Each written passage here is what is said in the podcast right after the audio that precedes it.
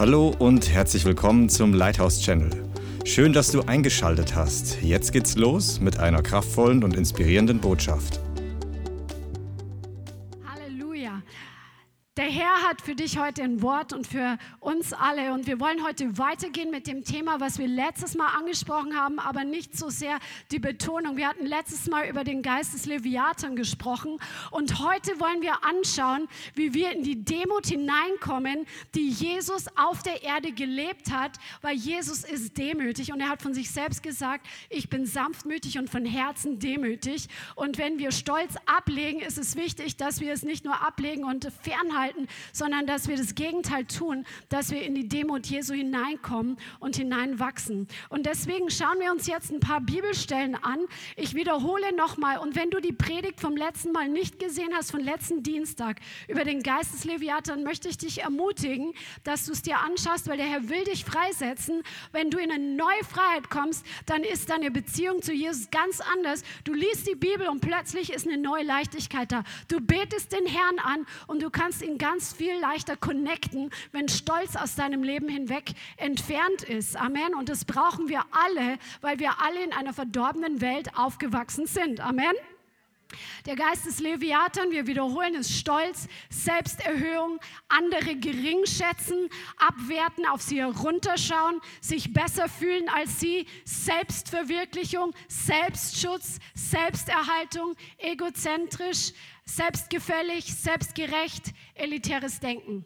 Mal ganz kurz zusammengefasst, das ist dieser Spirit, der sich um sich selbst dreht. Und wenn wir in unsere Gesellschaft heute reinschauen, dann sehen wir, dass unsere ganze westliche Gesellschaft voll von Selbst ist. Amen. Amen. Und das ist genau die Haltung Satans gewesen, bevor er zu diesem Widersacher geworden ist. Und wir wollen jetzt heute mal in Jesaja 14 hineinschauen, wo wir den Sturz und ähm, dieses, ähm, dieses Wesens anschauen und ähm, was da passiert ist. In Jesaja 14 und Vers 3. Und dir werden die Augen aufgehen, weil der, ich habe diese Stelle so oft gelesen. Als der Herr mich da heute hineingeführt hat, sind mir neu die Augen aufgegangen für Dinge, die ich nie so bewusst wahrgenommen habe. Amen. Und du kannst die Stelle 20 Mal lesen, der Herr kann 20 Mal dir was Neues zeigen. Glaubst du das? Amen. Okay, Jesaja 14, wir fangen in Vers 3 an. Und es wird geschehen an dem Tag, das spricht der Herr zu Israel oder zu dir, seinem wiedergeborenen Kind, an dem Tag, an dem der Herr die Ruhe verschafft von deiner Mühsal und deiner Unruhe und von dem harten Dienst, den man dir auferlegt hat, da wirst du dieses Spottlied anstimmen über den König von Babel und sagen, wie hat aufgehört der Unterdrücker, aufgehört das Anstürmen, zerbrochen hat der Herr den Stab der Gottlosen den Herrscherstab der Völker schlug im Grimm, mit Schlägen ohne Unterlass, Nationen unterjochte im Zorn mit Verfolgung ohne Schonung. Es ruht, es rastet die ganze Erde, man bricht in Jubel aus. Also hier spricht der Herr über den König von Babel und im übertragenen Sinne wissen wir, dass er auch über Satan spricht. Und was ähm, lesen wir hier, was er getan hat und was er tut, auch heute noch in der Gesellschaft Gesellschaft, denn er ist der Fürst dieser Welt. Amen. Er ist der Fürst dieser Welt. Hier steht, dass er ein Unterdrücker ist, dass er einen gottlosen Stab benutzt, einen Herrscherstab, der Menschen und ähm, Völker unterjocht mit Schlägen, der mit Zorn verfolgt ohne Schonung. Das ist das Wesen des Fürsten dieser Welt. Das ist das Wesen Satans. Ja, dieses Ange Antreiben, Unterjochen, Unterdrücken, Schlagen, Fertigmachen, das ist das Wesen des Teufels. Und wenn er vernichtet wird, dann jubelt die ganze Erde und dann rastet die ganze Erde und kommt zur Ruhe. Auch die Wacholderbäume freuen sich über dich, die Zedern des Libanon. Seitdem du da liegst, kommt der Holzfäller nicht mehr herauf. Der Sheol drunten ist in Erwartung deiner Ankunft. Also hier spricht es über Satan. Er stört seinetwegen die Schatten auf oder die Geister, alle Mächtigen der Erde. Er lässt von ihren Thronen alle Könige der Nationen aufstehen. Sie alle beginnen und sagen zu dir, auch du bist kraftlos geworden wie wir, bist uns gleich hey, das ist krass. Der Teufel, der sich so aufspielt, der, der Fürst dieser Welt ist, der scheinbar alles versucht zu kontrollieren, zu manipulieren, zu unterjochen, zu knechten, zu drücken, zu schlagen, zu zerstören, der wird eines Tages so klein sein. Und dann werden alle sehen, auch du bist so gering. Come on, das ist doch eine gute Botschaft. Amen. Halleluja. In den Sheol hinabgestürzt ist deine Pracht und der Klang deiner Hafen. Maden sind dir unter dir zum Lager ausgebreitet und Würmer sind deine Decke. Wie bist du vom Himmel gefallen, du Glanzstern, Sohn der, Sohn der Morgenröte? Wie bist du zu Boden geschmettert, Überwältiger der Nationen? Und du, du sagtest in deinem Herzen, zum Himmel will ich hinaufsteigen, hoch über den Sternen Gottes meinen Thron aufrichten und mich niedersetzen auf den Versammlungsberg im äußersten Norden. Ich will hinaufsteigen auf Wolkenhöhen, dem Höchsten mich gleich machen. Doch in den Sheol wirst du hinabgestürzt, in die tiefste Grube und so weiter. Also ja, und hier siehst du, dass alle noch sagen, wow, das ist der, der die Königreiche erschüttert hat. Der wird eines Tages gerichtet werden. Halleluja, das ist, das ist Lobpreis. Amen. Halleluja. Wenn wir in Psalmen schauen, wenn wir in die Offenbarung schauen, ich kann mich immer wieder darüber begeistern, wenn die ganze Schöpfung darüber jubelt, über die Gerichte Gottes. Die Gerichte Gottes sind sehr gut, weil seine Gerichte sind gerecht. Er richtet das Böse. Er richtet richtet es zugrunde. Halleluja. Und die Gerechtigkeit hat den Sieg. Die Wahrheit hat den Sieg. Das Licht hat den Sieg. Jesus hat den Sieg für dich und für mich errungen. Und er hat diesen stolzen Fürsten dieser Welt unter seine Füße getreten. Er hat ihn besiegt und er möchte dich an seinem Sieg teilhaben lassen. Amen. Dass du genauso über diesen stolzen König, über diesen stolzen Fürsten regierst in deinem Leben. Amen. Halleluja. Halleluja. Und das, diese Unterjochung und dieses Antreiben, das erinnert an unsere Gesellschaft. Das erinnert an, an die Stadt Frankfurt. Für alle, die hier wohnen oder die die Stadt Frankfurt kennen, sicherlich auch in so vielen anderen Städten, Arbeitsdruck kennen wir alle, oder? Es wird, es wird, noch mehr Leistung gefordert, noch weniger Wertschätzung der Mitarbeiter und all diese Dinge. Und das ist der Geist Satans, der in unserer Zeit herrscht, genauso wie damals in Ägypten Pharao über die Israeliten geherrscht hat und sie unterdrückt hat, sie unterjocht hat und sie mussten schwer arbeiten, haben nicht viel dafür bekommen, dann wollten sie ausziehen aus dem Land und dann kam es noch härter. Das ist der Geist dieser Welt. Das ist der Geist des Stolzes. Und jetzt schauen wir Merkmale des Stolzes an und wir gehen jetzt zu Hesekiel 28, wo auch hier wieder diese Geschichte beschrieben wird, wie dieser Fürst gefallen ist, dieser Fürst dieser Welt. Und diese Geschichte, wie es hier aufgeschrieben ist, das gibt uns einige Details, die uns aufmerken lässt, damit wir unser Leben damit reflektieren und es vergleichen, damit wir uns nicht mit diesen Herzenshaltungen eins machen oder wenn wenn wir damit eins waren in der Vergangenheit, dass wir das entdecken, entlarven und uns davon trennen. Amen. Hesekiel 28. Und wir fangen an, im Vers 1 zu lesen. Und das Wort des Herrn geschah zu mir so, Menschensohn, sage zum Fürsten von Tyrus. Und hier spricht er zu einem natürlichen Herrscher, aber wie wir wissen, spricht er auch im übertragenen Sinn von Luzifer, von Satan, von diesem Fürsten dieser Welt. So spricht der Herr, Herr, weil dein Herz hoch hinaus will. Und dieser Ausdruck, du wolltest hoch hinaus, das kommt fünfmal in dieser Stelle vor. Passt mal auf, merkt euch mal diese, diesen Ausdruck, weil dein Herz hoch hinaus will. Und du sagst, Gott bin ich, den Wohnsitz der Götter bewohne ich im Herzen der Meere, während du doch nur ein Mensch bist und nicht Gott Du aber erhebst dein Herz, als wäre es Gottes Herz. Siehe, du bist weiser als Daniel, nichts Verborgenes ist dunkel für dich. Durch deine Weisheit und durch deinen Verstand hast du dir Reichtum erworben und hast Gold und Silber in deine Schatzkammern geschafft. Durch die Größe deiner Weisheit hast du mit deinem Handel den Reichtum vermehrt. Dein Herz wollte wegen deines Reichtums hoch hinaus. Darum so spricht der Herr, weil du dein Herz erhebst, als wäre es Gottes Herz, darum ähm, siehe, darum bringe ich Fremde über dich, die gewalttätigsten Nationen, die werden ihre Schwerter ziehen gegen die Schönheit deiner Weisheit und werden deinen Glanz entweihen. Erstmal soweit. Also hier spricht es davon, dass dieser, ähm, dass Satan, er wollte hoch hinaus. Das war noch in der Zeit, als er ähm, noch nicht der Satan war. Wir lesen gleich, wie er beschaffen war. Er war ein Cherub im Himmel. Er war ausgerüstet, um Gott anzubeten. Ja? Er hatte eine Salbung, steht sogar in dem Wort drin. Ja?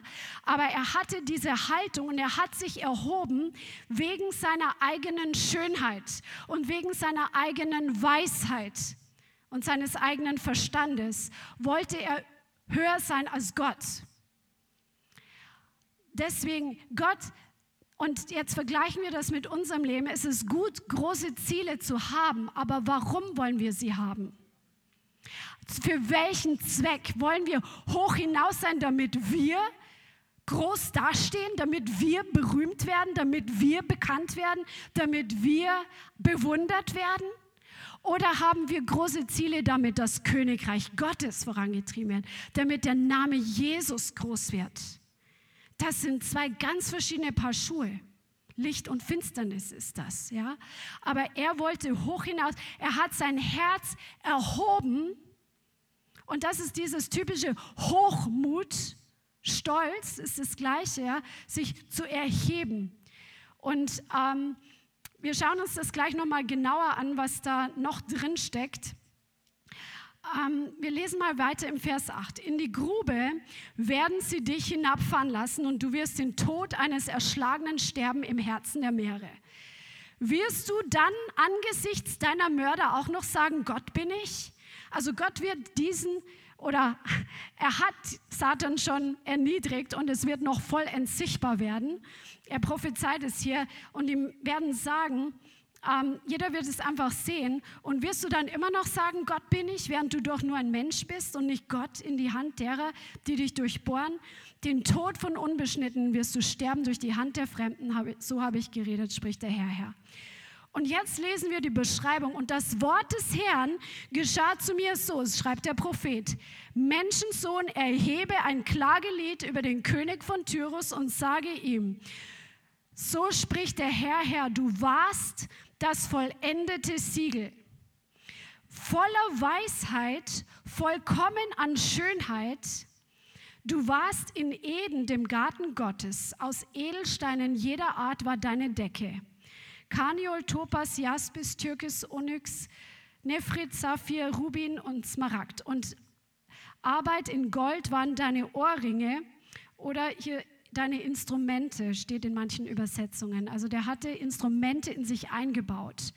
Und deine Perlen an dir, am Tag, als du geschaffen wurdest, wurden sie bereitet. Also das, ähm, hier sind Instrumente eingebaut. Ich glaube, es spricht auch von Trommeln. Man muss mal verschiedene Übersetzungen hier sich anschauen. Ähm, am Tag, als du geschaffen wurdest, wurden sie bereitet. Du warst ein mit ausgebreiteten Flügeln schirmender Cherub und ich hatte dich dazu gemacht. Gott hat, hat Luzifer damals, war dieser Engel, dieser Cherub, der für Anbetung geschaffen war, der wunderschön aussah, die Schönheit, hier spricht es von Schönheit, der war nicht entstellt damals, er war vollkommen, steht hier, an Schönheit, voller Weisheit. Und Gott hat ihn dazu gemacht. Er hatte, in einer Übersetzung steht drin, dass er ein gesalbter ähm, Cherub war und ähm, ein schirmender Cherub. Das heißt, schirmend heißt umgeben, bedecken, abschirmen, über Schatten schützen. Was kennen wir aus der Bibel, was die Cherubim gemacht haben? Zum Beispiel, als der Garten Eden verschlossen wurde, damit der Mensch nicht zurückkommt und noch vom Baum des Lebens ist im Zustand seiner Sünde, hat Gott Cherubim hingestellt, die den Ausgang bewachen. Oder Gott hat Cherubim im Himmel, die einfach in seiner Nähe seines Thrones sind. Also er hatte eine schützende Funktion, ja, eine beschirmende Funktion. Er war ganz nah bei Gott. Im Vers ähm, 14, du warst mit ausgebreiteten Flügeln, Schirmen der Kerb. Ich hatte dich dazu gemacht. Du warst auf Gottes heiligem Berg, mitten unter feurigen Steinen gingst du umher. Vollkommen warst du in deinen Wegen von dem Tag an, als du geschaffen wurdest, bis sich Unrecht an dir fand. Durch die Menge deines Handels fülltest du dein Inneres mit Gewalttat und sündigtest, und ich verstieß dich vom Berg Gottes und trieb dich ins Verderben, du schirmender Cherub, aus der Mitte der feurigen Steine. Dein Herz wollte hoch hinaus wegen deiner Schönheit. Du hast deine Weisheit zunichte gemacht, um deines Glanzes willen. Ich habe dich zu Boden geworfen, habe dich vor Königen dahingegeben, damit sie ihre Lust an dir sehen. Und so weiter. Dann steht noch drin im Vers 19, alle, die dich kennen unter den Völkern, entsetzen sich über dich. Ein Schrecken bist du geworden und bist dahin auf ewig. Also er war dieser anbetende Cherub und dann hat er sich selbst erhoben über den, der ihn geschaffen hat und wollte hoch hinaus wegen seiner Weisheit, ähm, wegen seiner Schönheit und wegen seinem Glanz. Und er wurde gierig. Hier ähm, in dem Vers 5 steht, dass er seinen Reichtum vermehren wollte. Merkt ihr hier diese Kombination der Hochmut der Welt, dann diese Schönheit, er war schön und dann ähm, hat er durch seine Weisheit sich Dinge ähm, angeschafft. Er hat angefangen, Handel zu treiben. Und dann wurde er gieriger und hat angefangen, Gewalt ähm, auszuüben. Das ist unsere Gesellschaft heutzutage. Das ist pur unsere Gesellschaft. Und was, wo wir hier aufpassen müssen für unser Leben, wir kommen nachher noch zur Demut, aber lass uns den Stolz noch mal ein bisschen studieren, damit wir unser Herz damit wirklich vergleichen können. Hier es steht fünf oder sechs Mal drin, dein Herz wollte hoch hinaus, du erhebst dein Herz. Das Herz ist der innere Mensch, es ist die Seele des Menschen. Ja, sich zu erheben die Lust daran zu haben, die Lüste, die Lüste der Seele sind auch ein Teil der Seele, auch von der hebräischen Bedeutung her, die Leidenschaften der Seele hoch hinaus zu wollen. Das hat keinen Platz bei uns als wiedergeborene Christen. Das ist eine Eigenschaft Satans, das ist böse. Wenn wir Lust daran haben, groß zu werden, wenn es um uns geht, wenn wir Lust daran haben, Jesus groß zu machen, das ist die richtige Haltung. Aber wenn wir selber groß sein wollen, wenn es uns befriedigt, bewundert zu werden, wenn es uns Nahrung gibt, bekannt zu sein, um unserer selbst willen, das ist nicht der Herz und das, der Charakter von Jesus. Das ist der Charakter Satans. Und das ist gefährlich, weil wir wissen, er hat seine Position vor dem Thron Gottes verloren weil er hoch hinaus wollte, weil das sein Herz erfüllt hat.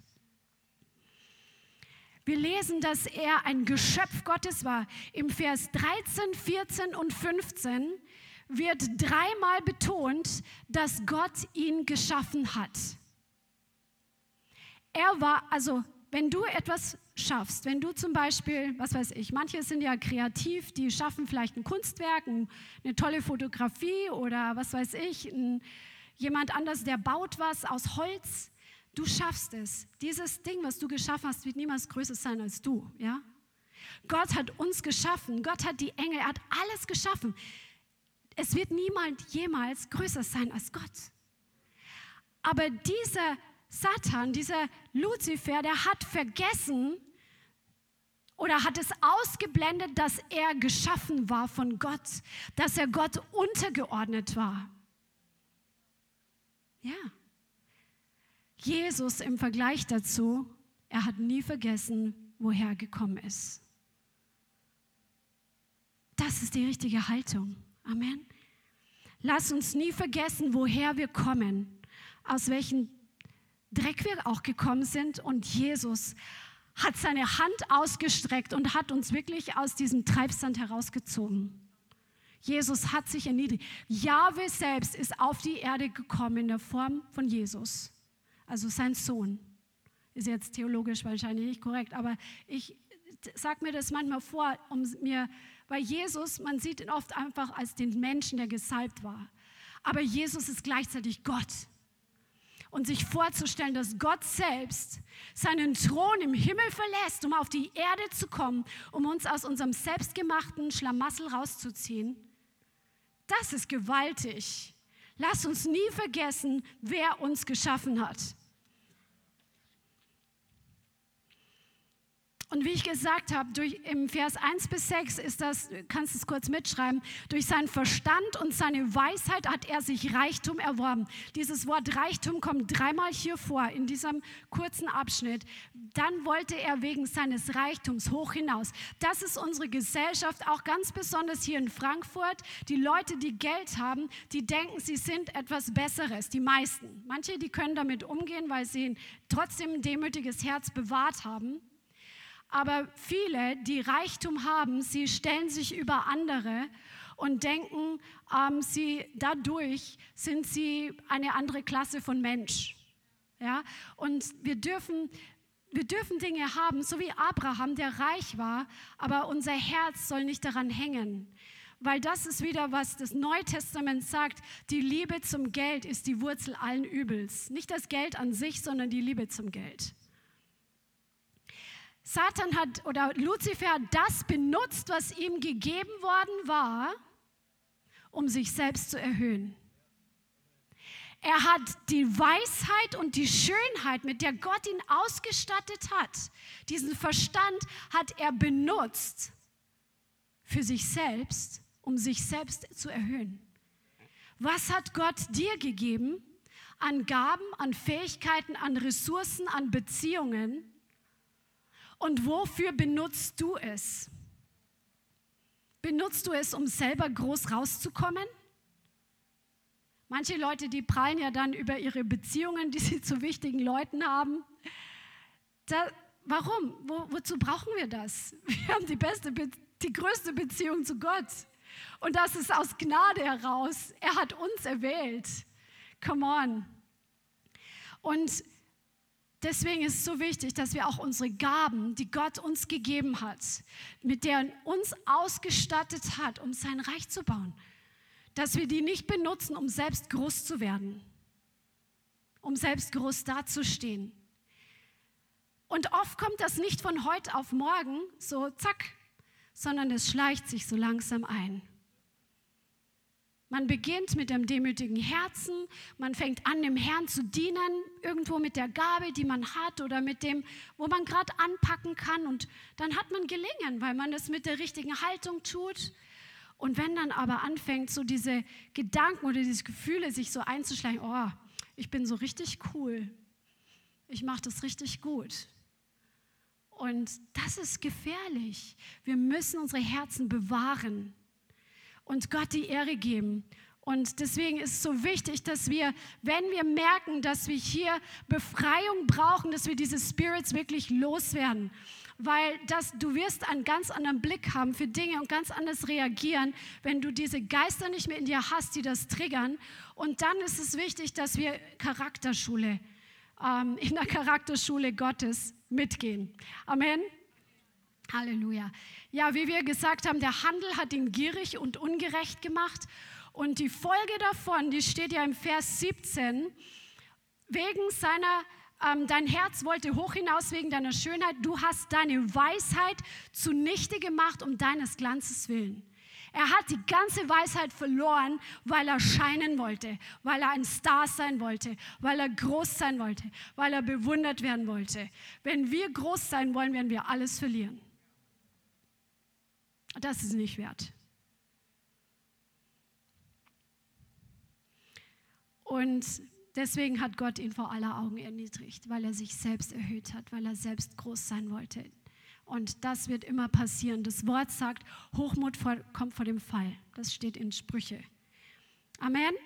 Und jetzt schauen wir uns an, wie Jesus durch seine Demut diesen Stolz Satans für uns besiegt hat. Sag mal, er hat ihn für mich besiegt. Come on, come on. Satan wollte hoch hinaus und Jesus hat sich selbst erniedrigt. Jesus war auf dem allerhöchsten Thron. Es gibt keinen höheren als ihn. Es gibt keinen schöneren als ihn. Es gibt keinen größeren als ihn. Es gibt keinen weiseren als ihn. Er ist einfach wunder, wunderbar. Unbeschreiblich, unerforschlich, un ja, du kannst ihn nicht genug kennenlernen. Es hört niemals auf, wenn wir eines Tages im Himmel sein werden.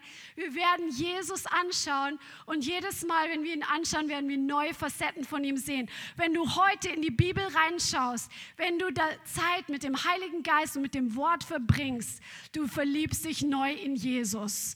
In meiner Fastenzeit hatte ich dann echt so gesagt, Jesus, ich möchte mich mal so richtig rein wieder fühlen. Ich möchte es einfach wieder fühlen.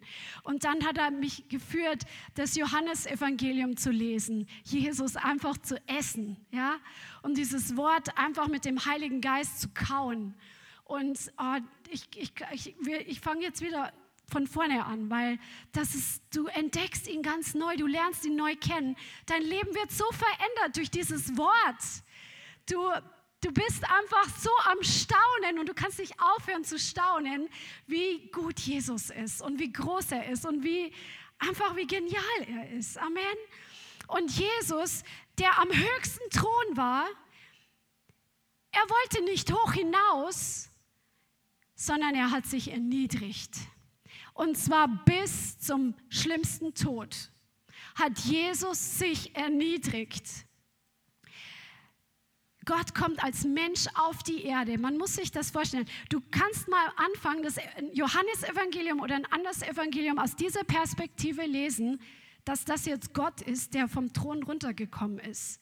Nicht nur Jesus als den Menschen sehen, der gesalbt war, sondern dir vorzustellen, das ist jetzt Gott, der seinen Thron verlassen hat und der macht jetzt diese Dinge. Du kriegst eine ganz neue Ehrfurcht von Gott. Und zum Beispiel dieser eine Vers, Johannes 9, Vers 1.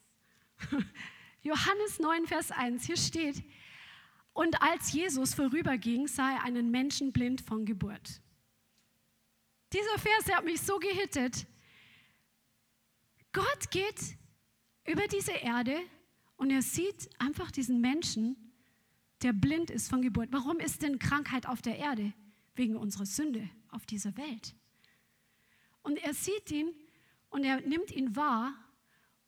Er sieht diese einzelne Person unter so vielen und er bleibt einfach stehen für diesen Mann. Gott selber bleibt stehen, obwohl er sagen könnte, selber schuld. Aber er wollte sich verherrlichen, er wollte seine Herrlichkeit offenbaren. Und Jesus bleibt für dich auch stehen. Jesus bleibt für dich stehen wenn du heute durch irgendwelche Dinge durchgehst. Jesus geht nicht an dir vorbei, sondern wenn du hungrig bist, wenn du durstig bist, wenn du eine Not hast, wenn du Glauben hast, Jesus bleibt für dich stehen. Und er schaut dich an und er verdammt dich nicht in erster Linie. Wenn du gesündigt hast, dann wird er dich überführen. Aber er bleibt für dich stehen, um dir zu dienen. Ist das nicht gewaltig? Gott bleibt für dich stehen. Das ist so stark. Satan wollte sich selbst darstellen. Er wollte sich selbst zeigen und groß sein. Jesus kam, um den Vater zu offenbaren. Du liest es immer wieder. Ich bin gekommen, um euch den Vater zu zeigen. Er hat von sich weg auf den Vater gezeigt und gleichzeitig wusste er, dass der Vater ihn verherrlicht dass der Vater ihn groß macht. Er hatte es nicht nötig, sich selbst zu produzieren, sich selbst darzustellen. Er ist einfach auf dieser Erde gegangen und hat den Vater offenbart. Das ist deine und meine Aufgabe, dass wir auch kommen, um Jesus zu offenbaren, um Jesus groß zu machen und nicht auf uns zu zeigen. Satan wollte der Höchste sein, wollte angebetet werden und Jesus hat die Menschen zum Vater gebracht. Er wollte, dass sie den Vater kennenlernen und selbst in eine Beziehung mit ihm kämen. Und Jesus wusste, dass der Vater ihn erhöhen würde, weil er sich erniedrigt hat. Und das sehen wir, das sagt Jesus in seinem Wort. Wer sich selbst erhöht, der wird erniedrigt werden. Wer sich selbst erniedrigt, wer demütig ist, der wird erhöht werden. Das ist ein Prinzip. Und das funktioniert. Amen? Glaubst du das? Halleluja. In Johannes 16, Vers 27 steht, denn der Vater selbst hat euch lieb, weil ihr mich geliebt und geglaubt habt, dass ich von Gott ausgegangen bin. Der Vater selbst hat dich lieb, weil du glaubst, dass Jesus vom Himmel gekommen ist. Durch Jesus bist du durch seine Erniedrigung, also wo er sich freiwillig erniedrigt hat, bist du in eine Beziehung mit dem höchsten Gott gekommen. Das ist so gewaltig. Satan war sein eigener Mittelpunkt. Er wollte selbst, selbst, selbst, so wie unsere Gesellschaft. Jesus kam, um zu dienen und um sein Leben zu geben. Was bedeutet es zu dienen? Wir kennen ja verschiedene Bibelstellen, wo die Jünger sich da gestritten haben, wer ist der Größte unter ihnen, wer ist der Höchste unter ihnen. Und Jesus sagt, wer der Größte unter euch sein will, der sei euer aller Diener. Amen. Und das ist das Prinzip, nach dem er gelebt hat. Er ist nicht gekommen, um bewundert zu werden und um angebetet zu werden. Das hatte er im Himmel tatsächlich vorher schon gehabt. Sondern er ist gekommen, um wirklich sich zu erniedrigen und uns zu dienen. Und so sollen wir auch leben. Da komme ich später noch mal genauer drauf, wie das ganz praktisch aussieht. Aber unsere Haltung sollte auch sein, für andere ein Nutzen zu sein. Jesus ist gekommen, nicht damit alle jetzt zu ihm kommen und ihn bedienen, sondern er ist gekommen, um für andere ein Nutzen zu sein. Das ist dienen. Ich tue etwas für jemand anders, was dem anderen einen Vorteil bringt. Das ist dienen. Und dazu bist du geschaffen, nach dem Ebenbild Gottes. Und je mehr wir diese Diener sind und unser Leben auch dafür geben, dass andere dadurch einen Vorteil haben, so treten wir in die Fußstapfen von Jesus und er belohnt uns, er erhöht uns, er gibt uns Wachstum, er kümmert sich um uns, wenn wir uns um andere kümmern. Come on, das ist gut. Halleluja. Das ist heute simples Evangelium und ich glaube, wir müssen es trotzdem hören. Amen.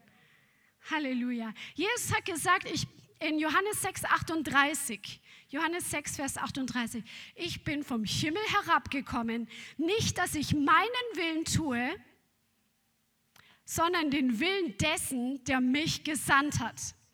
Dies aber ist der Wille dessen, der mich gesandt hat, dass ich von allem, was er mir gegeben hat, nichts verliere, sondern es auferwecke am letzten Tag. Come on.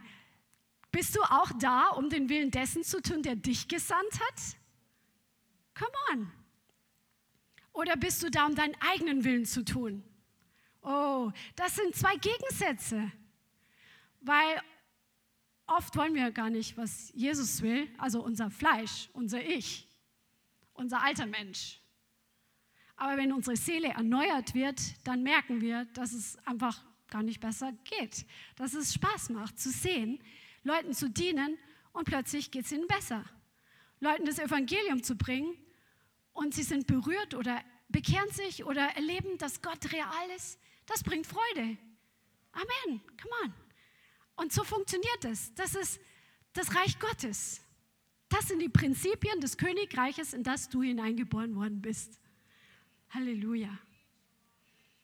Jesus hat nie vergessen, woher er kam.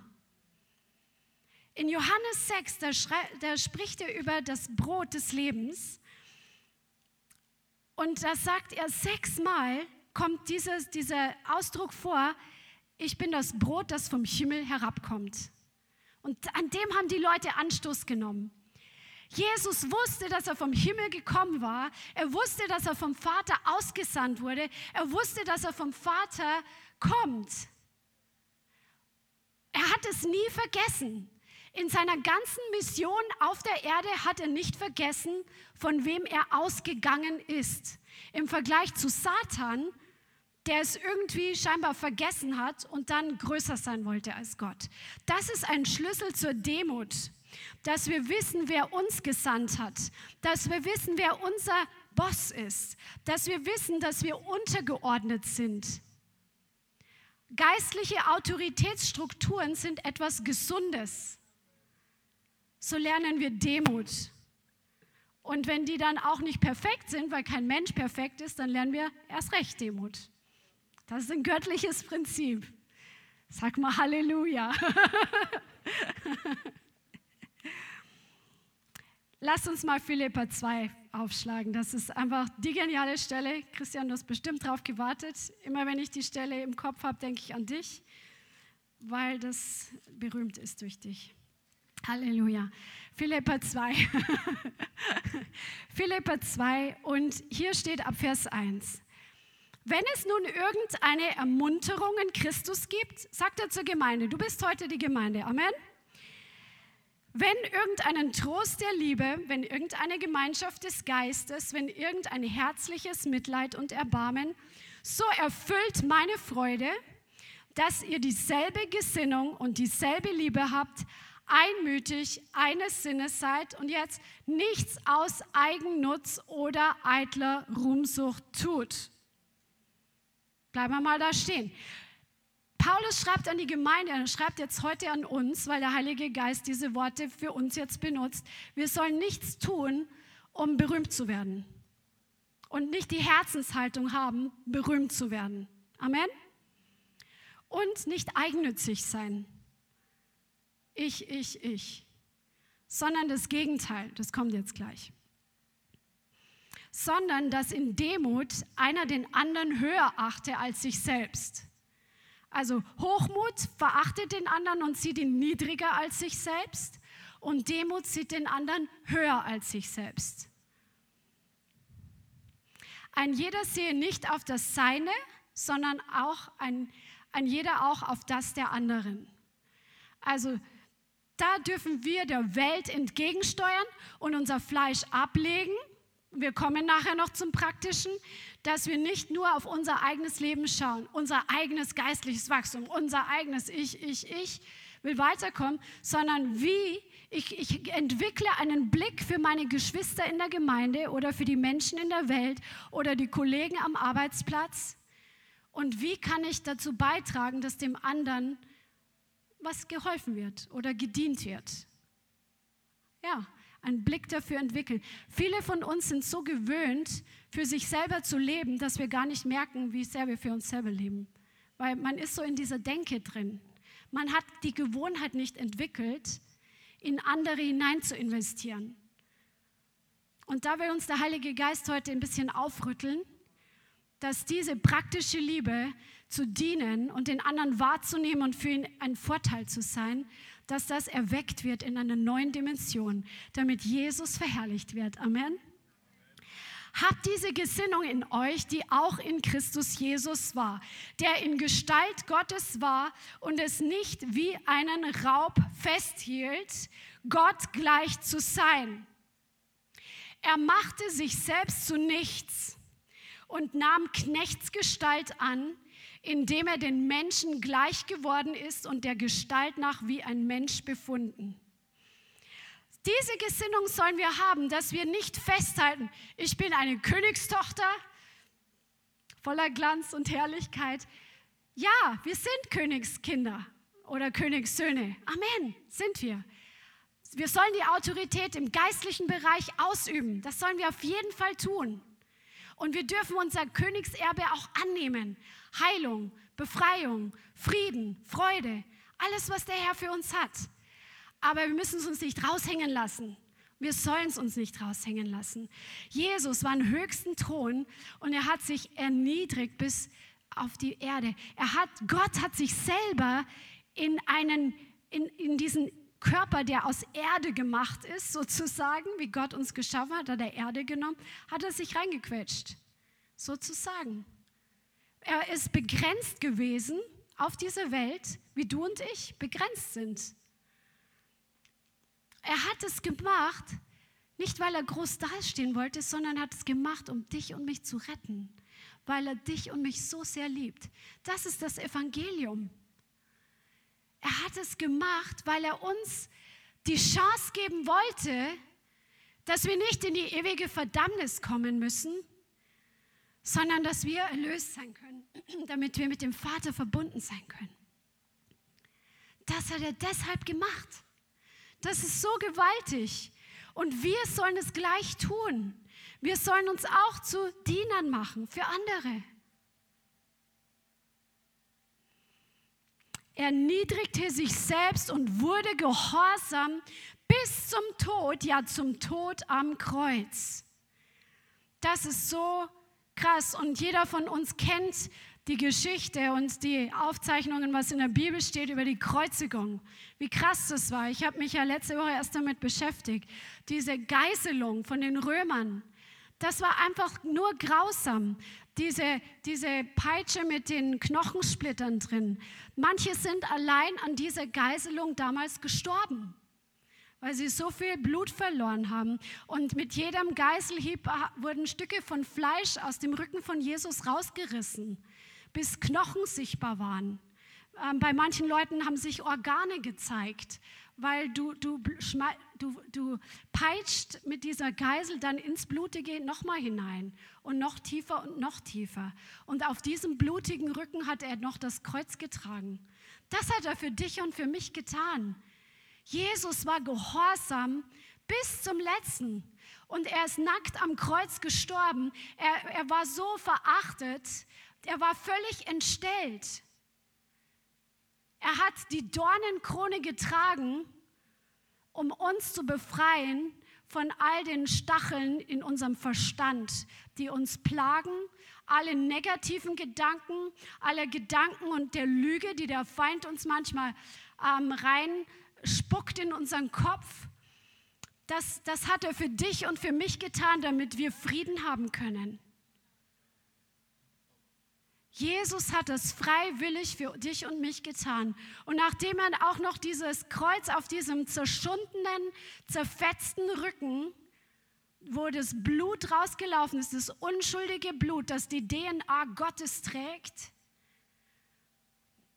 dann hat er sich auch noch ans Kreuz nageln lassen, nackt. Die Leute haben ihn ausgespottet, die haben ihn ausgelacht. Er hätte jederzeit sagen können, ich gehe zum Vater. Und es wäre sein Recht gewesen. Das wäre sein Recht gewesen. Aber er war demütig und gehorsam bis zum allerletzten, weil er dich so sehr liebt. Weil er dich, lieber Zuschauer, so sehr liebt. Er will, dass du ihn kennenlernst. Er will, dass du gerettet wirst von deiner Sünde. Sein Blut ist heute noch wirksam. Wenn du heute Jesus noch nicht kennst, dann darfst du heute seinen Namen anrufen, weil sein Blut ist vergossen worden, damit deine Schuld ausgelöscht wird, damit du ein neuer Mensch wirst. Ich will dich heute wirklich dir zurufen und dich ermutigen und dich ermahnen, komm zu Jesus und lass dir ein neues Leben schenken. Er hat einen teuren Preis für dich bezahlt, weil du so wertvoll bist. Das hat Jesus getan. Er hat sich erniedrigt, erniedrigt, erniedrigt. Man hat ihm den Bart ausgerissen.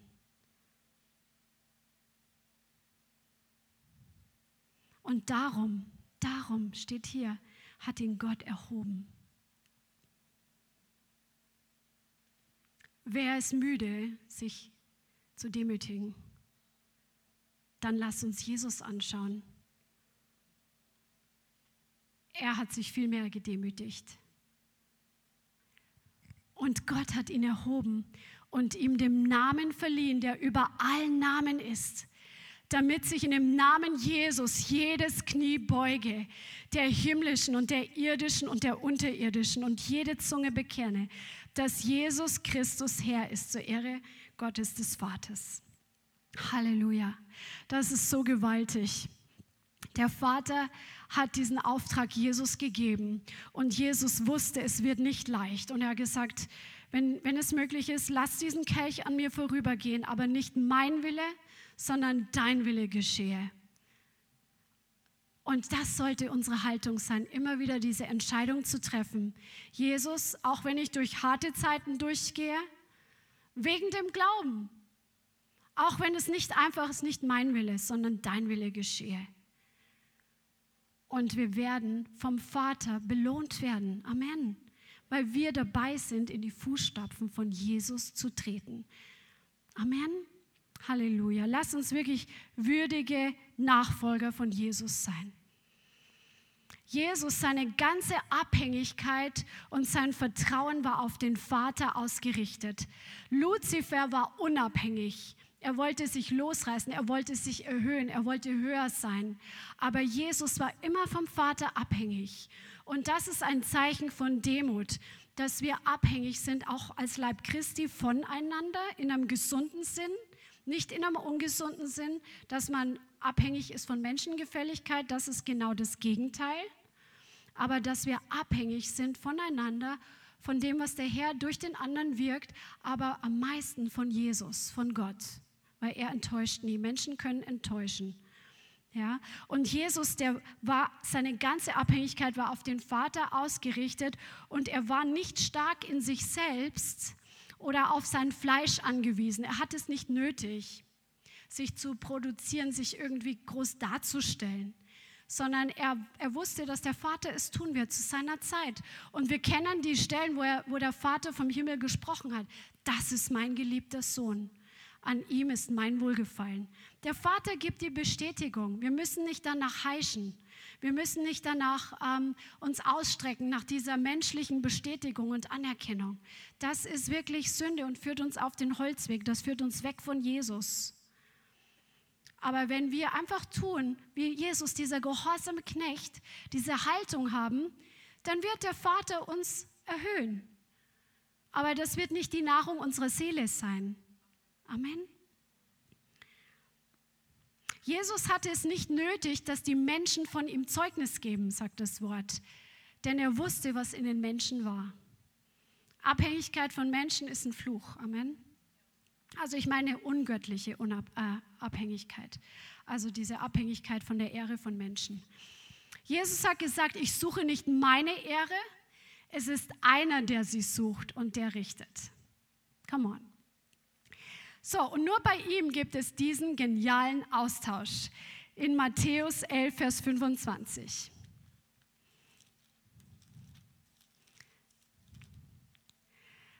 Das ist der geniale Austausch von Jesus.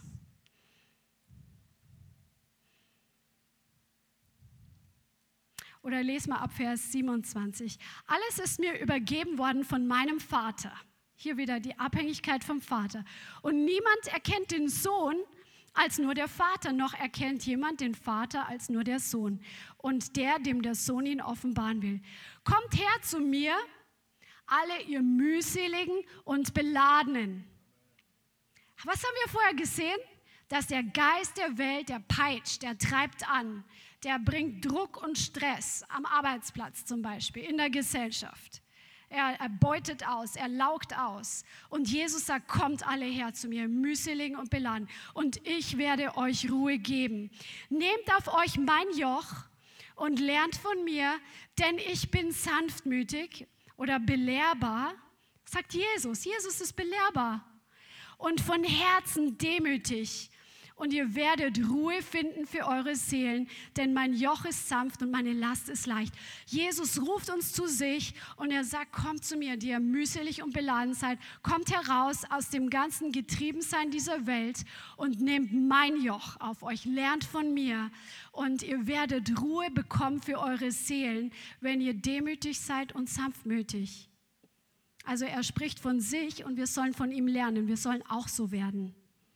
Und dann kommt eine neue Ruhe, wenn wir nicht für unser eigenes Recht kämpfen müssen, wenn wir nicht ständig auf Selbstschutz achten müssen, wenn wir nicht ständig, also ich auf ungesunde Selbstschutz meine ich, ähm, wenn wir nicht ständig ähm, uns darstellen müssen oder toll sein müssen oder irgendwas erfüllen müssen, damit Menschen uns gut finden. Da kommen wir aus der, in die Ruhe hinein, wenn wir das ablegen und demütig werden. Amen. Das ist gut. Halleluja. Genau, und wenn wir diese Knechtschaft und Versklavung, den der Geist der Welt bringt, wenn wir das wirklich überwinden durch diese Demut und Sanftmut, dann können wir an unserem Arbeitsplatz ganz anders Autorität ausüben im geistlichen Bereich. Wenn dieser Druck kommen möchte, dann kannst du im Gebet ganz anders dagegen angehen, wenn das an dir keinen Teil mehr hat. Wenn du dich davon gelöst hast, wenn du diesem Geist der Welt fremd bist dann kannst du ganz anders Autorität ausüben, dass die Ruhe Gottes, die in dir ist, durch dein demütiges Herz, durch dein sanftmütiges Herz, das wird auf deinem Arbeitsplatz sich manifestieren, wenn du da Autorität ausübst, weil der Feind nicht mehr andocken kann an dir. Amen. Halleluja. Genauso wie es bei Daniel war. Er war ja in Babylon. Er war unter diesen echt krassen Königen äh, war er als Berater am Königshof angestellt. Und Nebukadnezar zum Beispiel, dieser jähzornige Mensch, der ähm, sich dann so erhoben hat, über den Daniel dann prophezeit hat, beziehungsweise seine Träume ausgelegt hat, Gott hat sich immer wieder verherrlicht. Inmitten dieser ungöttlichen Autoritäts, ähm, in diesem ungöttlichen Autoritätsbereich. Das ist so genial. Und das möchte der Herr durch dich und mich auch tun. Und jetzt kommen wir zu dem praktischen Teil. Das Wesen des Evangeliums ist zu geben. Amen. Es ist nicht das Evangelium, ich bin der Gesalbte, die Leute müssen mich sehen, ich muss bekannt werden. Ja, das ist nicht das Evangelium. Was ist, wenn der Herr dir einen Dienst gibt, wo dich niemand sieht?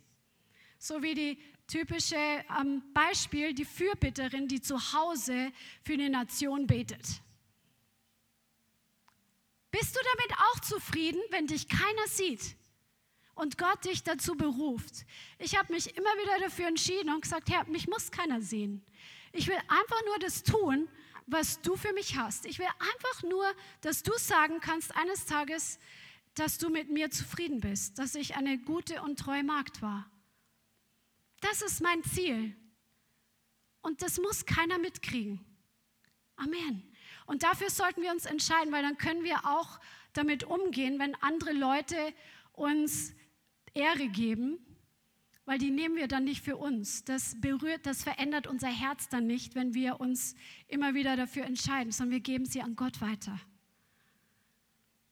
Und dann gleichzeitig kann uns die Kritik von Leuten auch nicht vom Sockel hauen. Das hat Reinhard Bonke so gut gesagt. Wenn dich die Ehre von den Menschen oder das Lob der Menschen nicht berührt innerlich, dann wird dich ihre Kritik auch nicht ähm, berühren. Und wenn du mit Jesus vorwärts gehst und Frucht bringst und weitergehst und du hast Ergebnisse, die zu sehen sind, das wird automatisch passieren, weil du bist dazu berufen, um viel Frucht zu bringen. Sag mal viel Frucht. Und wenn du treu dran bleibst, kommt viel Frucht hervor, wenn du Jesus erlaubst, auch dich zu reinigen. Ja? Und dann werden Leute kommen und kritisieren, weil der Geist der Welt die Salbung hasst. Und das juckt dich dann aber nicht mehr. Come on, wir sind nicht davon abhängig, ist nicht unsere Identität, was wir tun. Unsere Identität ist in Jesus durch die neue Geburt. Amen. Das Wesen des Evangeliums ist, sich für den anderen hinzugeben, damit er davon profitiert. Und lasst uns doch jetzt mal in Markus 10 lesen, wie das bei den Jüngern war. Markus Kapitel 10 und Vers 35. Und es treten zu ihm, Markus 10, 35, Jakobus und Johannes, die Söhne des Zebedeus, und sagen zu ihm, Lehrer, wir wollen, dass du uns, dass du uns tust, um was wir dich bitten werden. Also sag ja, wir bitten dich jetzt gleich um was. er aber sprach zu ihnen, was wollt ihr, dass ich euch tun soll? Sie aber sprachen zu ihm, gib uns, dass wir einer zu deiner Rechten und einer zu deiner Linken sitzen in deiner Herrlichkeit. Jesus aber sprach zu ihnen, ihr wisst nicht, um was ihr bittet. Könnt ihr den Kelch trinken, den ich trinke? Oder mit der Taufe getauft werden, mit der ich getauft werde? Sie aber sprachen zu ihm, wir können es. Also wir waren von sich selber richtig überzeugt. Und Jesus sprach zu ihnen, den Kelch, den ich trinke, werdet ihr trinken. Und mit der Taufe, mit der ich getauft werde, werdet ihr getauft werden. Aber das Sitzen zu meiner Rechten oder Linken zu vergeben, steht nicht bei mir, sondern es ist für die, denen es bereitet ist. Und als die zehn es hörten, also die zehn anderen Jünger, fingen sie an, unwillig zu werden über Jakobus und Jannes. Die schon wieder, ey, die, haben sie, die bilden sich da immer sowas ein. Ne? Also das war, das war schon interessante ähm, Gruppendynamik, die die hatten. Und Jesus rief sie zu sich und spricht zu ihnen, ihr wisst, dass die, welche als Regenten der Nationen gelten, sie beherrschen und ihre großen Gewalt gegen sie üben. So aber ist es nicht unter euch, sondern wer unter euch groß werden will, soll euer Diener sein. Und wer von euch der Erste sein will, soll aller Sklave sein. Denn auch der Menschensohn ist nicht gekommen, um bedient zu werden, sondern um zu dienen und sein Leben zu geben als Lösegeld für viele. Also das ist, das, das ist der, die Quintessenz des Evangeliums für uns, was wir leben, dass wir es Jesus gleich tun, dass wir selbst dienen, dass wir nicht danach streben, besonders groß zu sein, sondern einfach ein Diener zu sein für die anderen. Amen. Halleluja. Und Jesus hat sein Leben als Lösegeld für viele gegeben. Er hat sein Leben komplett hingegeben für uns. Er hat kein bisschen für sich allein zurückbehalten. Boah, 100 Prozent hat er ausgeschüttet. Halleluja. Und daran erkennen wir die Liebe, das ist in 1. Johannes. Und jetzt guck mal, das, da geht es jetzt um uns. Nochmal. 1. Johannes Kapitel 3. Der Johannes, der das Evangelium geschrieben hat und Jesus dargestellt hat als der, der den Vater zeigt, der uns vorgelebt hat. In 1. Johannes 3, Vers 16 steht, Hieran haben wir die Liebe erkannt, dass er für uns sein Leben hingegeben hat. Auch wir sind schuldig, schuldig. Also da ist eine Rechnung offen für die Brüder das Leben hinzugeben. Wer aber irdischen Besitz hat und sieht seinen Bruder Mangel leiden und verschließt sein Herz vor ihm, wie bleibt die Liebe Gottes in ihm? Kinder, lasst uns nicht lieben mit Worten noch mit der Zunge, sondern in der Tat und in der Wahrheit. Genau. Also hier sagt er, dass es dran ist, dass wir ganz praktisch lieben. Und wir haben es öfter schon gesagt, dieses Wort Liebe, das ist das Wort Agape-Liebe. Das ist die Liebe, die sich opfert, die göttliche Form von Liebe. Nicht die freundschaftliche Liebe oder die sexuelle Liebe, das ist die Liebe, die sich aufgibt, die opfert, um den anderen zum Nutzen zu sein. Das ist die Liebe, die nicht in erster Linie emotional ist, sondern die dem anderen gibt, was er braucht und nicht das, was er will. Amen. Das ist die Liebe, mit der wir lieben sollen. Und wir sollen das ganz praktisch werden lassen, zum Beispiel zu geben. Die echte Liebe Gottes ist praktisch. Und aus Liebe hat Gott gegeben. Denn so sehr hat Gott die Welt geliebt, dass es seinen Sohn gab. Also wenn man liebt, dann gibt man. Wer liebt, der gibt. Und ihr seid ja alle so, ihr kennt ja die ganzen Sprachen der Liebe, aber wie sieht Liebe praktisch noch aus? Man kann geben. Was, was, wie kann man andere noch lieben? Jetzt streng mal ein bisschen deine grauen Zellen an. Wie kannst du jemand praktisch Liebe zeigen? Du kannst zum Beispiel positive Worte sprechen, zum Beispiel wenn jemand entmutigt ist. Das kostet keinen von uns einen Cent. Es kostet, dass man seine Augen öffnet und wahrnimmt, wie es dem anderen gerade geht. Dass man von sich selber wegschaut und einen Blick dafür entwickelt, was um einen herum passiert und mit was die Menschen zu tun haben. Amen. Oder jemand zu ermahnen, wo du siehst, der ist seit Wochen, struggelt er mit was. Und, hey, komm, reiß dich mal am Riemen. Das ist auch Liebe. Come on wenn es der andere braucht, um heilig zu leben. Liebe ist auch zu geben, wie es hier heißt, dass wir, wenn wir sehen, dass jemand Not hat, dass wir ihm was geben, was er braucht. Und unser Herz nicht verschließen. Das ist immer so ein Entscheidungsmoment. Wenn du etwas hast und du siehst, der andere hat es nicht und er hat da Mangel in dem Bereich, dass man nicht drüber hinweg sieht und sein eigenes Leben so als Gewohnheit weiter vor sich hin lebt, sondern dass man das wahrnimmt und sein Herz öffnet und dann vielleicht sogar ein Opfer bringt und etwas gibt. Amen. Liebe praktisch zu geben, das ist jetzt alles dienen, das ist alles demütig sein. Amen. Wir sind immer noch beim Thema Demut. Und diesmal ist es praktisch. Ist zum Beispiel für jemand anders Kraft zu investieren, ihm zu helfen, Zeit zu schenken. Ja? Und das Wort sagt uns, dass wir den Glaubensgeschwistern zuerst das zeigen sollen, aber dann auch der Welt. Wie viel bist du mit dir selber beschäftigt in deinem eigenen Leben und wie viel bist du damit beschäftigt, für jemand anders was zu tun oder da zu sein? Wie viel Zeit investierst du in dein eigenes Leben und in deine Zeit investierst du in andere? Wenn wir jetzt in die Gemeinde kommen und du zum Beispiel hier mithilfst, dann tust du das ja auch schon für andere, damit andere hier zum Beispiel den Stream anschauen können. Oder hier sich wohlfühlen, dass die Toilette nicht total stinkt. Ja, das ist auch Liebe. Amen. Und da gibt es Lohn dafür. Wenn du Zeit investierst in eine andere Person und für sie da bist. Oder wenn du zum Beispiel, du weißt, jemand, der zieht gerade um, dass du praktisch mit anpackst. Das ist Dienen. Amen. Und ich weiß, dass ihr das alle wisst. Aber es ist irgendwie so, dass viele von uns in gewissen Gewohnheiten stecken geblieben sind, weil man schon immer so oder schon lang so gelebt hat, dass man das vergisst, dass es noch mehr Möglichkeiten gibt, das Evangelium praktisch zu leben und diese Demut zum Ausdruck zu bringen, in den anderen hinein zu investieren. Amen. Jeder von uns hat etwas zu geben, solange er atmet. Amen. Und dann überleg dir, schreib dir diese Frage auch auf, auch du zu Hause. In welchen Bereichen bist du schon gut dabei? Wo bist du dabei schon zu geben? Weil ich weiß, dass viele von euch, die dienen schon anderen. Vielleicht ist es auch nötig, wenn du schon länger in einem gewissen Bereich in der Gemeinde dienst, dass du nochmal dein Herz überprüfst. Warum mache ich das überhaupt?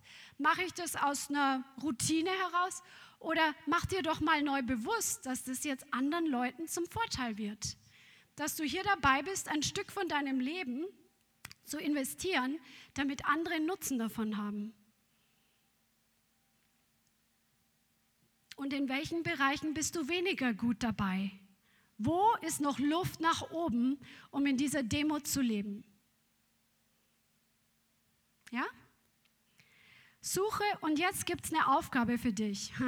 Suche dir einen Bereich, in dem du nicht so stark bist und stecke dir ein Ziel, was du umsetzen möchtest. Trainiere dich. Also zum Beispiel, wenn du merkst, hey, ich könnte so oft einfach jemandem was Positives sagen, zum Beispiel auch im normalen Alltag an der Kasse, wenn du siehst, dass die Kassiererin einfach müde aussieht und erschöpft aussieht, dass du einfach nette Worte säst, die die Person jetzt aufmuntern. Das ist auch ein Stück Liebe geben, ist jetzt nicht evangelisieren immer sofort, geht ja auch nicht, wenn hinter dir zehn Leute an der Kasse stehen, aber du kannst sie aufmuntern, vielleicht macht es ihren Tag. Amen. Fang einfach da an und trainiere dich selber. Ihr könnt ja auch, wenn ihr Lust habt, in den Hausgruppen, die Hausgruppenleiter können sich das selber überlegen, ob sie das fortsetzen wollen, aber mal drüber sprechen, ganz praktisch, was euch da angesprochen hat und wo ihr wachsen wollt.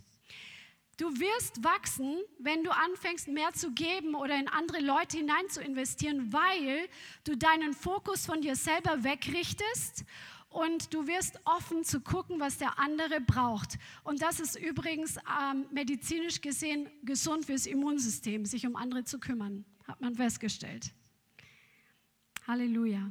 Und der nächste Schritt wäre dann aus der Beziehung zum Vater dir noch genauer zeigen zu lassen. Also es ist immer gut, aufzuwachen aus einer schlechten Routine und was Neues anzufangen. Und dann kann man sich verfeinern und sich vom Vater zum Beispiel dann zeigen lassen. Oh, ich sehe heute, dass die Elvira so müde aussieht. Herr, was, wie kann ich ihr jetzt am besten helfen? Ja? Dass man dann aus der Beziehung zum Vater noch mehr Qualität einfach dann sieht. Aber für viele ist es dran, einfach erstmal aus der Routine rauszukommen. Amen. Und Jesus hat gesagt, es ist meine Speise, den Willen des Vaters zu tun und sein Werk zu vollbringen. Und du wirst merken, dass wenn du anfängst zu dienen, dass da so viel von dir auf dich selber zurückkommt, weil es einfach ein Prinzip des Reiches Gottes ist oder ein Prinzip überhaupt. Amen. Halleluja. Ja, das war eigentlich die Botschaft. Und möchtest du noch was dazu sagen oder wollen wir ins Gebet gehen? Gerne noch ein bisschen. Ja, und dann äh, machen wir heute Schluss. Mhm. Ähm, zwei, drei Gedanken vielleicht noch. Ich glaube, dass dieses Thema, das hat ja sehr spannend angefangen mit den Offenbarungen über Luzifer. Ich meine, das interessiert die meisten Menschen und Christen auch. Was hat eigentlich diesen höchsten oder einer der höchsten aller Engel dazu gebracht zu fallen und der, der, der Unheilsbringer über die ganze Welt zu werden? Äh, die, die größte, also Luzifer, wenn man die Bibel richtig versteht, theologisch, war einer der drei oder einer der größten, mächtigsten Geschöpfe, die es jemals gegeben hat. Versteht ihr? Also Michael, Gabriel, diese, das sind immens mächtige Wesen. Er war schön. Bianca hat schon gesagt, bestimmte Bibelübersetzungen sagen, er war der Anbetungsleiter hat Klänge in sich gehabt, eine bestimmte Sache sagt, er hat sich bewegt und Sound kam aus ihm raus. Also er war voller Herrlichkeit. Das ist übrigens der Grund, warum er bis heute noch Musik als eine der Hauptwaffen oder Werkzeuge in seinem Reich benutzt. Er ist selber ein Experte, ein ehemaliger Experte in Musik. Und was hat ihn dazu gebracht, so weit zu fallen? Es ist Stolz gewesen. Es ist der, der, der Fokus, der sich beginnt, auf sich zu richten. Und ihr müsst, ihr müsst eins nicht, und ich gebe euch ein paar so Nuggets, Ratschläge noch weiter. Wisst ihr, Luzifer hat ja nicht so angefangen. Also er ist nicht sofort geschaffen und plötzlich war er der Teufel. Oder morgen, oder ich weiß nicht, ob die Zeit da, wie wir es kennen, schon existiert hat. Ähm, aber er hat sich entwickelt. Je mehr jemand mit sich selber beschäftigt, desto wichtiger wird man sich selber. Je mehr der Fokus auf sich selber geht, desto wichtiger wird das eigene Leben. Könnt ihr das sehen?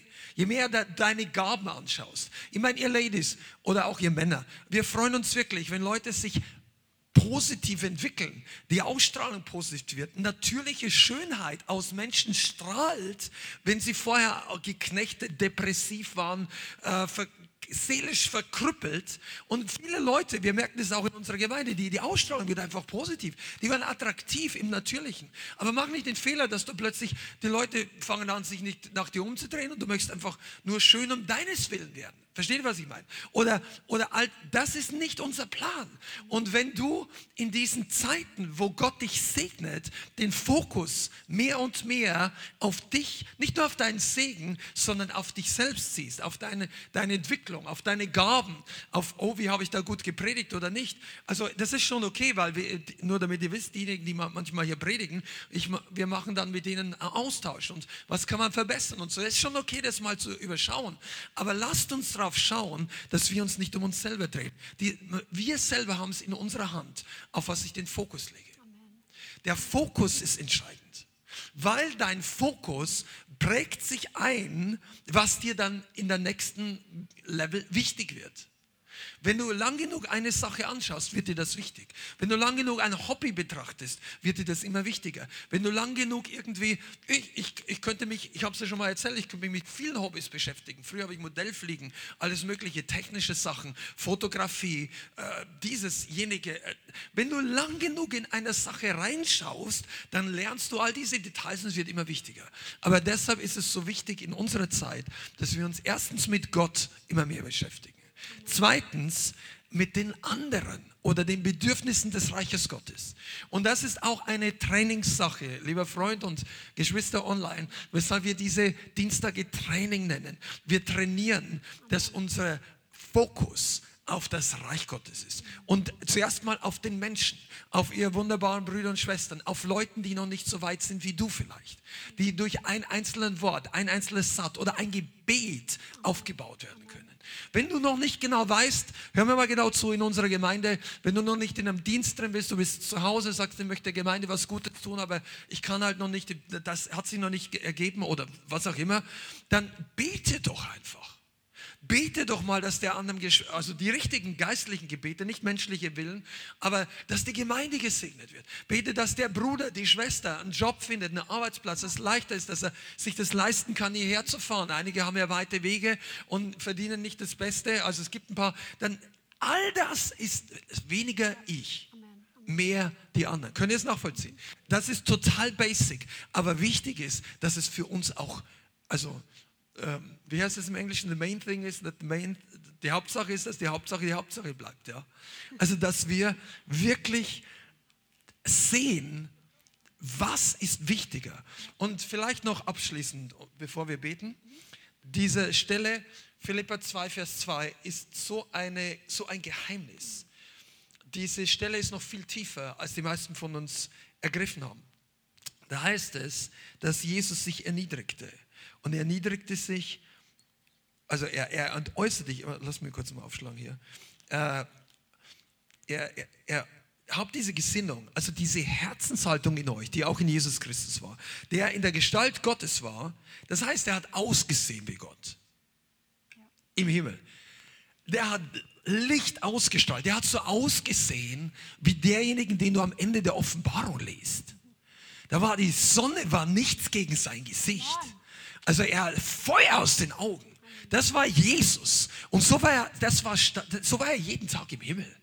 Das ist der Grund, warum die, die lebendigen Wesen immer sagen, heilig. Und als, äh, Jesus dreht sich nach rechts und die Feuer. Und ich denke, boah, heilig. Ja, die müssen sich festhalten, aber die sind weggeblasen, das war seine Erscheinung, das war normal. Und dann kommt er auf die Erde und da kommt ein Zimmermann und wir denken, oh, der ist normal.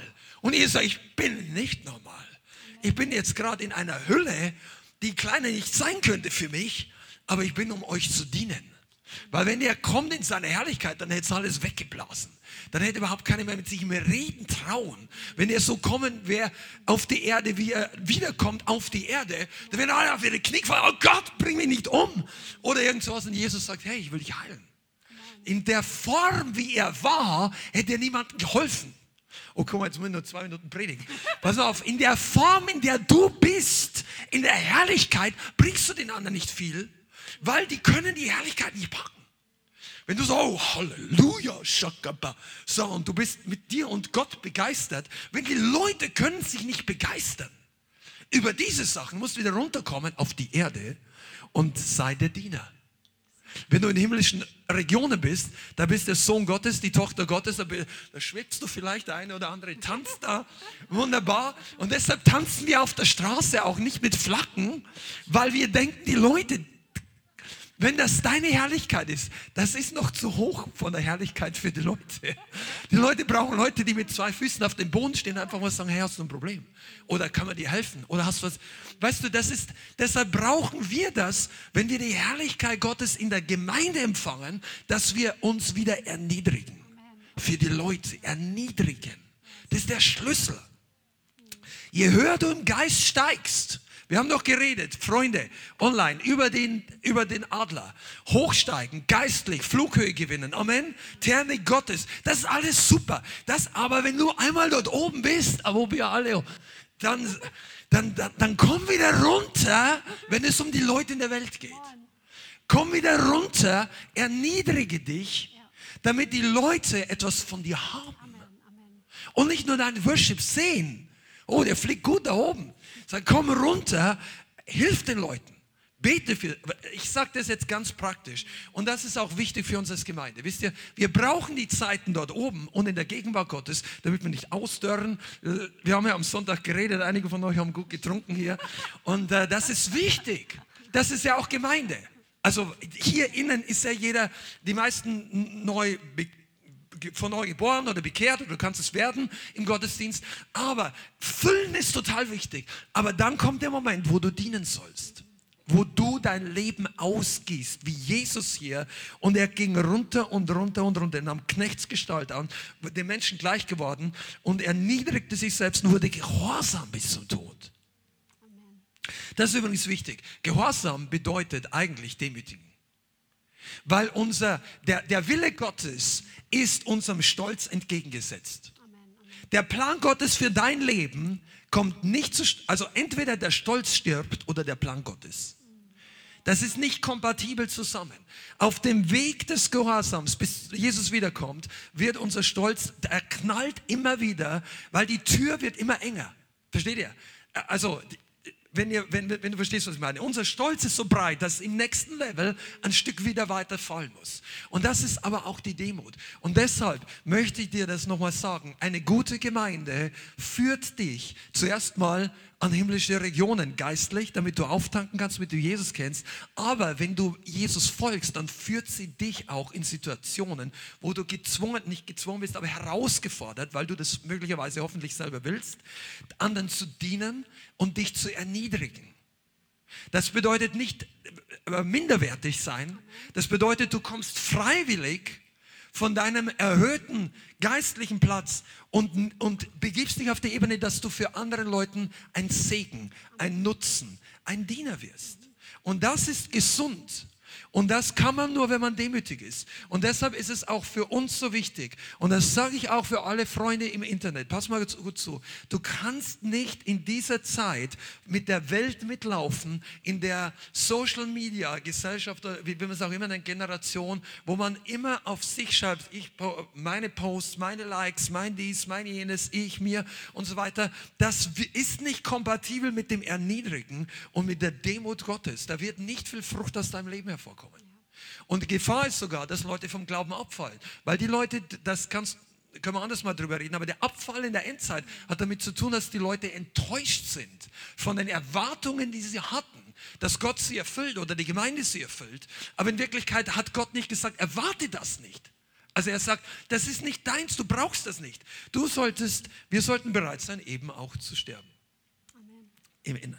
Okay, und deshalb, weil Jesus bereit war, das zu tun, hat ihn Gott erhöht und ihm den Namen über alle Namen gegeben. Jesus hat nicht seinen Namen, weil er von Anfang an im Himmel war, weil er nie gesündigt hat. Der Grund, warum der Name Jesus Power hat, ist der Gehorsam. Und dieser Gehorsam hat Jesus, Gott hat dann, der Vater hat ihm gesagt, okay, vorher warst du mein Sohn, vorher warst du rein, vorher warst du besonders, vorher warst du der König des Himmels, jetzt bist du der Erlöser der Welt. Boom! Und er hat gesagt, alle anderen, ihr beugt euch jetzt vor ihm. Weil er hat sich erniedrigt unter alle.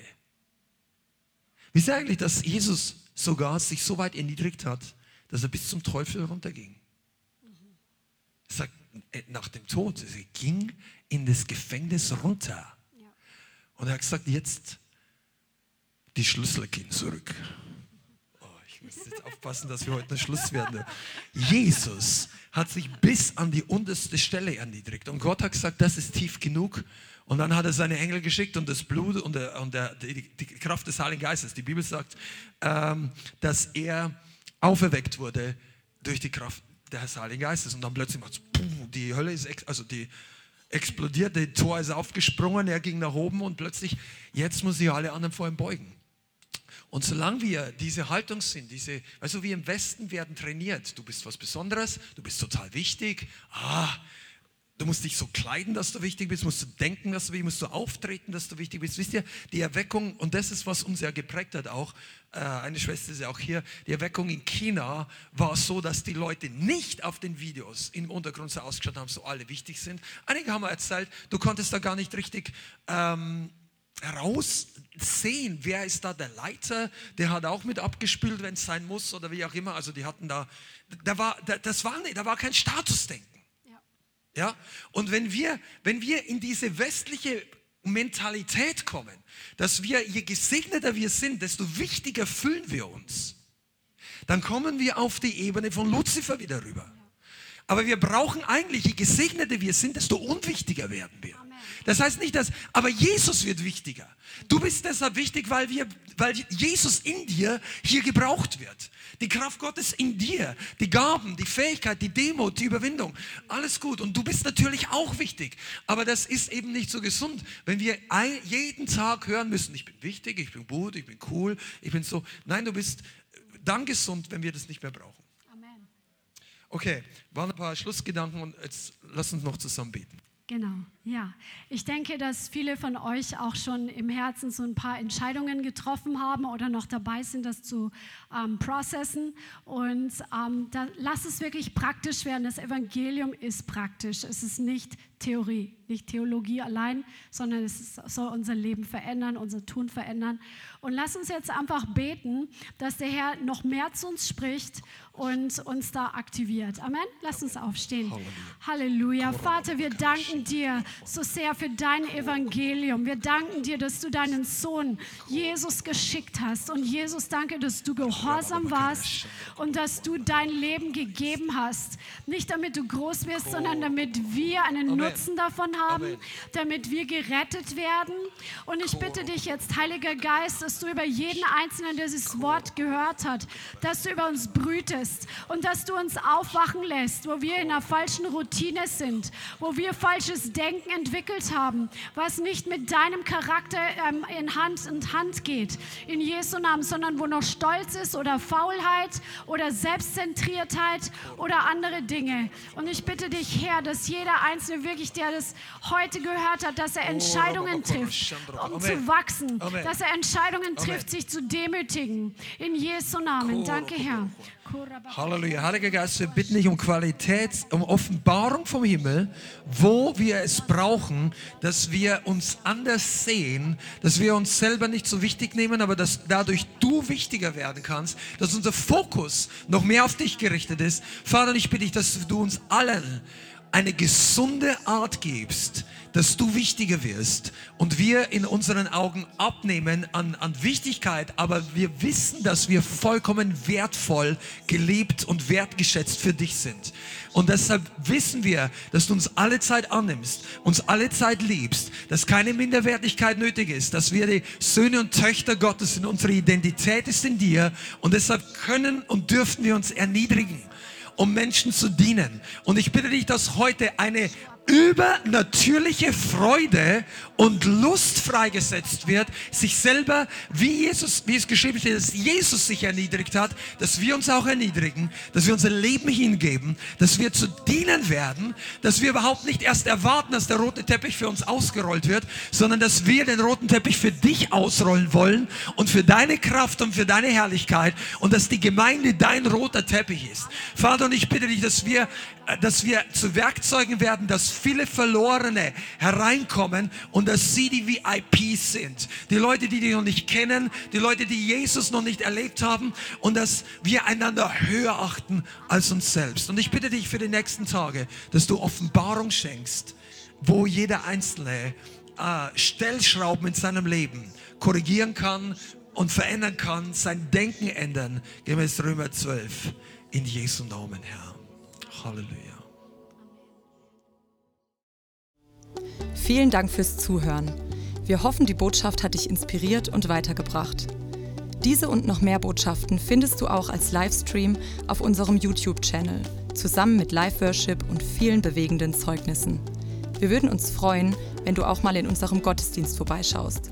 Alle Infos dazu findest du auf unserer Webseite, auf Facebook oder Instagram. Links dazu findest du in der Beschreibung. Schreib uns gerne dein Zeugnis oder dein Gebetsanliegen unter info at lighthouse.center. Tschüss und bis zum nächsten Mal.